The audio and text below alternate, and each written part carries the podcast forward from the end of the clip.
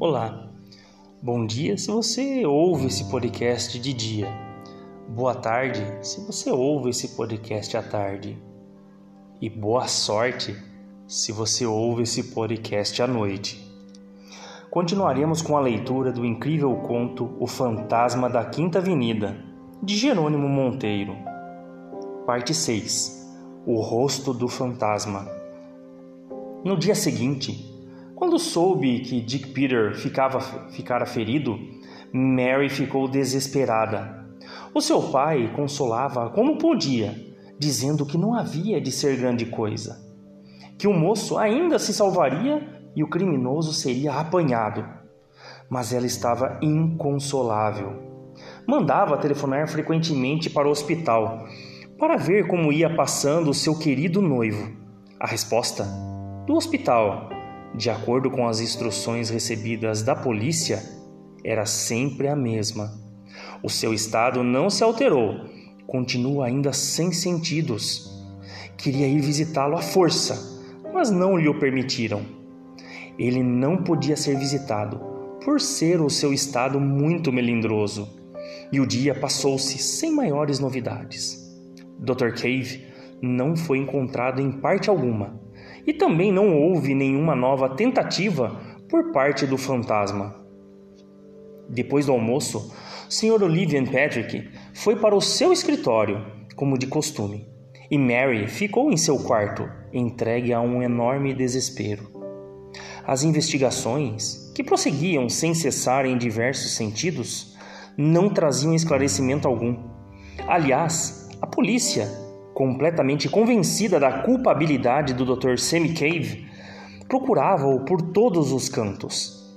Pelas oito horas da noite, o inspetor Morris foi à casa de Olivia Patrick saber, pessoalmente, se houvera mais alguma novidade. Mary informou-o de que não havia nada. E seu pai? Papai telefonou dizendo que hoje virá mais tarde recomendou que fechássemos tudo muito bem e que puséssemos um guarda no portão, e para não esperarmos por ele. Bem, vou mandar um guarda, a senhorita fique tranquila.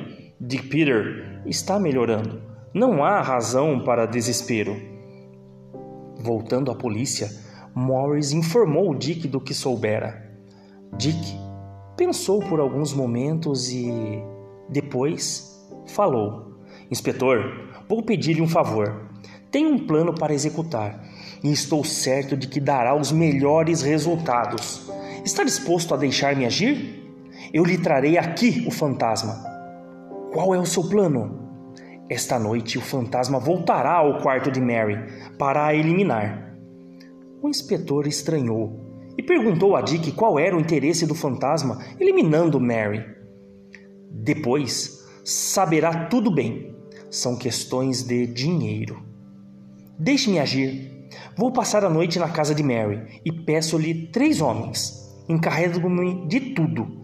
E ou sou um grande idiota, ou o fantasma acabará esta noite nas nossas mãos. O inspetor deu-lhe ordem para proceder como o achasse melhor e prometeu-lhe os três auxiliares. Dick Peter deixou a central de polícia escondido sob um ligeiro disfarce de modo a não ser reconhecido. E, com os três homens, encaminhou-se rapidamente para a casa de Mary, onde todos entraram sem dificuldade.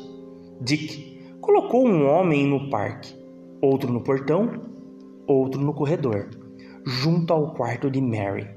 Depois, mandou chamar a moça. Encerrou-se com ela numa saleta e tirou o disfarce.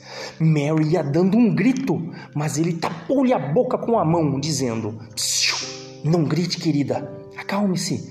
Aqui estamos juntos e nada me aconteceu. Ela espantava-se e perguntava pelo ferimento de Dick.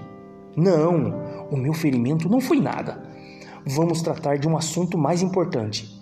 Você sente-se com forças para enfrentar os acontecimentos que se vão desenrolar esta noite? Mary, alarmada, perguntava o que estaria para acontecer.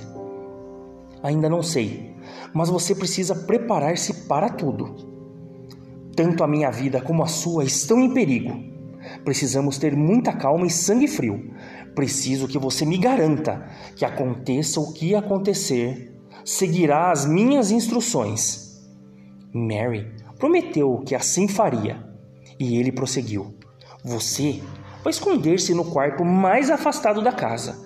Vai fechar-se muito bem por dentro, janelas e portas trancadas, e só abrirá quando eu ou um dos três policiais a minha ordem mandar. E a palavra de ordem é: acabou-se o fantasma. Está combinado? Mary prometeu fazer tudo direitinho e os dois foram procurar o aposento onde ela devia esconder-se sem que nenhuma pessoa da casa o soubesse. Depois de Mary estar em segurança, Dick instruiu os seus homens sobre a combinação feita. Tudo assim combinado, os policiais retomaram seus postos e Dick foi para o quarto de Mary.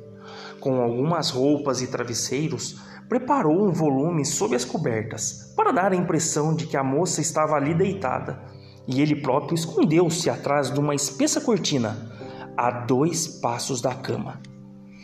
E passaram-se algumas horas de nervante espera. Dick não fazia o menor movimento.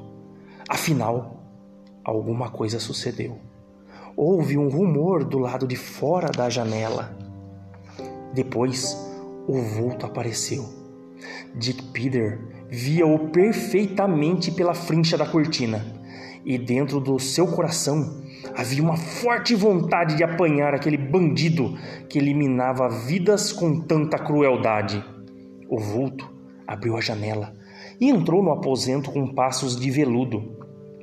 Trazia o lençol sobre a cabeça. Aproximou-se do cito e, na obscuridade, não pôde perceber que havia apenas um monte de roupas sob a colcha.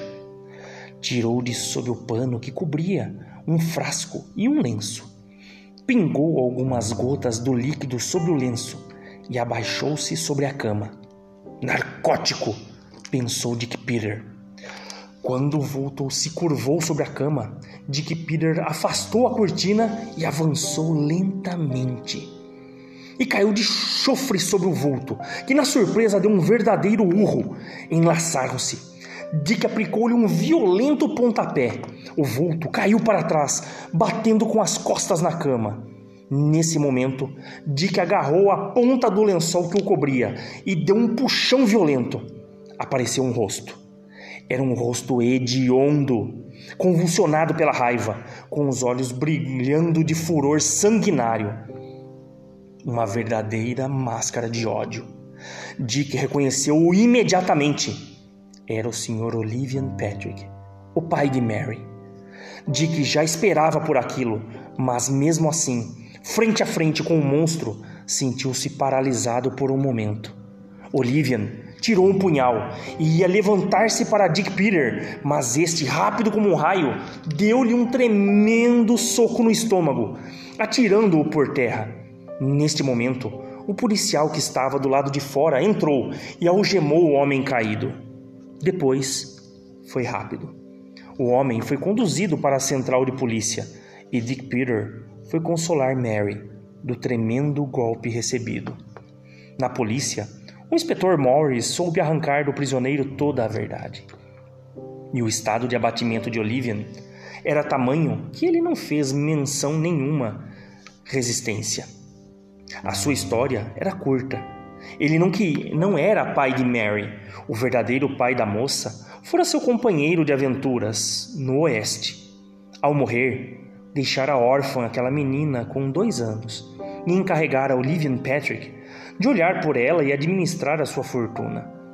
Essa fortuna devia ser entregue à moça quando ela atingisse os 21 anos. E assinaram documentos para isso. Olivian tinha as melhores intenções quando se encarregou de Mary, mas como era muito esperto nos negócios, a fortuna cresceu rapidamente e, naquela época, subia a mais de 3 milhões de dólares. E o momento de entregar todo aquele dinheiro à moça aproximava-se, pois que ela completaria 21 anos dentro de oito meses. Os seus instintos de avareza começaram a agir até enlouquecê-lo. Não podia suportar a ideia de se separar nem um pouco daquele dinheiro. Depois de muito refletir, viu que só havia um meio: era eliminar Mary. Assim, a fortuna caberia toda só a ele. A ideia veio-lhe quando a sua revista Mundo Novo, Novo Mundo, publicou a notícia da descoberta de Harry Brown sobre o tecido impermeável a balas. Comprou o invento e guardou-o para a ocasião oportuna. Quando Mary ficou noiva de Dick Peter, ele viu que as coisas pioravam para si, pois que se ela se casasse, então a fortuna passaria para Dick e as suas esperanças ficariam ainda reduzidas. Resolveu então matá-la, mas quis envolver a morte em mistério, e foi aí que errou. O seu modo de agir era simples. No fundo do parque havia uma porta velha, nunca usada. Ele pela frente saía como quem vai viajar e entrava novamente por aquela porta, indo para o seu quarto.